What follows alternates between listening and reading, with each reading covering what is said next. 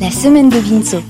Et ouais, encore une semaine. Et cette semaine encore, j'ai été consulté plusieurs spécialistes, beaucoup de médias et autres éditorialistes dans une quête aussi vaine qu'utopique d'informations positives. La positive attitude Bah, c'est chaud, hein, de pire en pire chaque semaine, ça brasse du fait divers, euh, du Samuel Paty, de l'archer norvégien qui s'est cru dans la série Viking, de la zémorisation de notre société, du procès des attentats de novembre 2015, du surcotage de Squid Games, et j'en passe. Bref, l'actu manque encore vraiment de gaieté, de joie, de rire et de partage. Bonjour tristesse, je m'appelle Joie. Dès lors, et comme je le dis ici souvent, comment vous faire sourire, chers auditeurs? Comment vous changer les idées? Eh bien, je vais vous dire, je n'en sais rien. Ma boîte à idées est aussi sèche que la boîte à plaisir d'Edith Cresson, aussi hermétique que celle d'Arlette Chabot, bref, aussi impénétrable que celle de Mère Teresa. Nous le savons tous.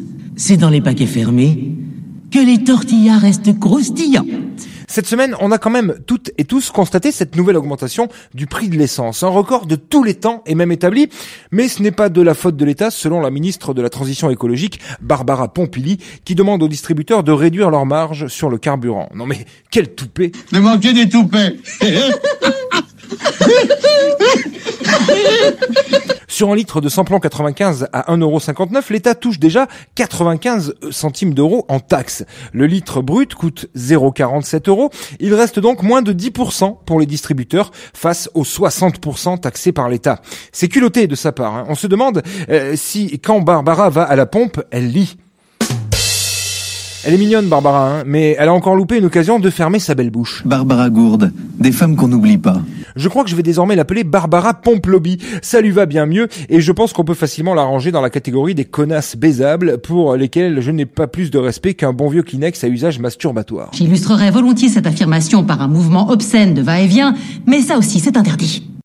Aussi, cette semaine, j'ai eu des envies d'avant.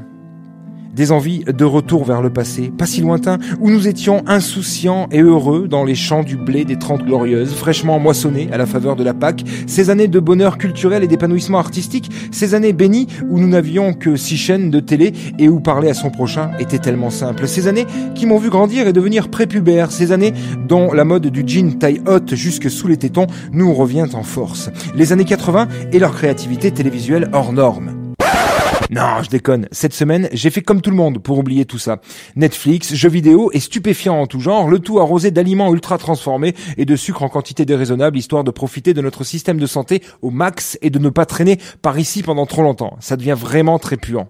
Genre l'obligation de porter des gants quand on nettoie les toilettes Parce que t'en portes pas déjà Jamais. J'ai besoin de mes ongles pour pouvoir gratter le caca collé. Allez, je vous laisse. Je passe à la banque demander un crédit pour pouvoir faire le plein. Bonne bourre, mes petits cons, génitaux. Vous allez me faire croire que quand vous êtes dans la douche et que ça pousse au portillon, vous vous retenez Ouais, c'est c'est comme ça qu'on fait quand c'est la grosse commission.